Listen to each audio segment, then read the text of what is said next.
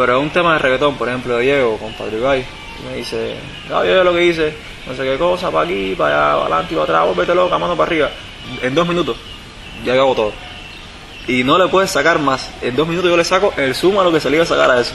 Y escribo el piano, el teclado, el drum, el bajo, las congas. Se lo escribo, si es nuevo el bajista, le digo, toca esto, esto y esto. Ya, sí, ahora repítelo, hazle este ritmo aquí y ya, ya, sin escribir nada. Y lo paramos y dice, coño, qué duro suena eso. O sea, es lo ridículo total, lo más ligero del mundo, que lo pueden hacer. De hecho, la mayoría de los reggaetoneros en Cuba, ninguno estudia música. Ninguno estudia música por eso mismo, porque me hace falta.